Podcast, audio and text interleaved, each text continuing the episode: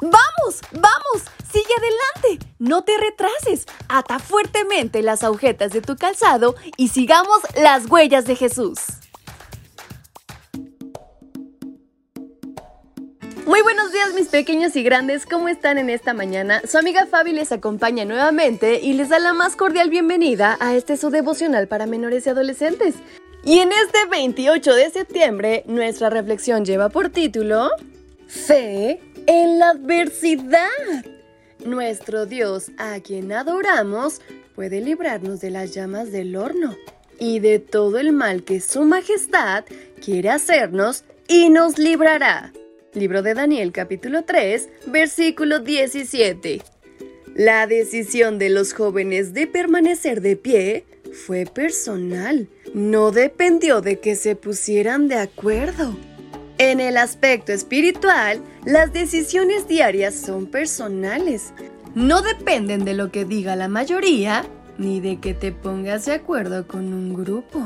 A pesar de que fuera de ellos todos se arrodillaron en respuesta a la orden del rey, su fe no dudó, porque la fe no depende del estado de ánimo, ni tampoco de las circunstancias, ni de las consecuencias.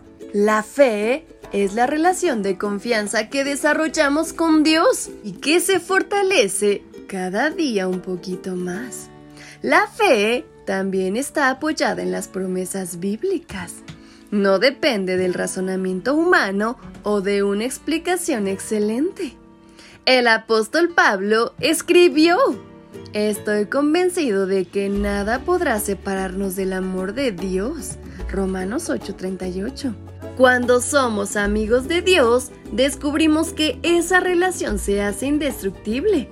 No desaparece por una amenaza, no se esconde por una multitud ni se deja influenciar por un evento. Esta fue la explicación de los tres jóvenes. Desde su niñez aprendieron los diez mandamientos. No tengas otros dioses aparte de mí. No te inclines delante de ellos ni les rindas culto. Éxodo 23 al 5. Ahora estaban preparados para la prueba hasta demostraron estar dispuestos a morir si Dios no intervenía. Su respuesta casi enloqueció al rey, que creía tener el derecho de obligar a las personas en cómo adorar y a quién. Jesús apareció en el horno de fuego y los libró milagrosamente. El rey casi no lo podía creer. El evento que se había organizado para que todos adoren a una persona fue recordado porque un cuarto personaje apareció en el horno acompañando a los jóvenes fieles.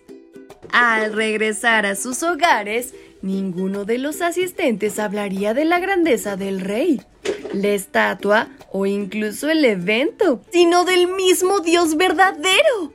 Esta puede ser tu experiencia también. Solo esfuérzate por ser amigo de Dios y tener una relación de confianza con Él, ya que Dios se ocupará del resto. Así que no lo olvides. Nunca desconfíes del gran poder de nuestro Creador. Y es así como nos despedimos de nuestra reflexión. Su amiga Fabi les envía un fuerte y muy caluroso abrazo hasta donde quiera que se encuentren. ¡Hasta pronto!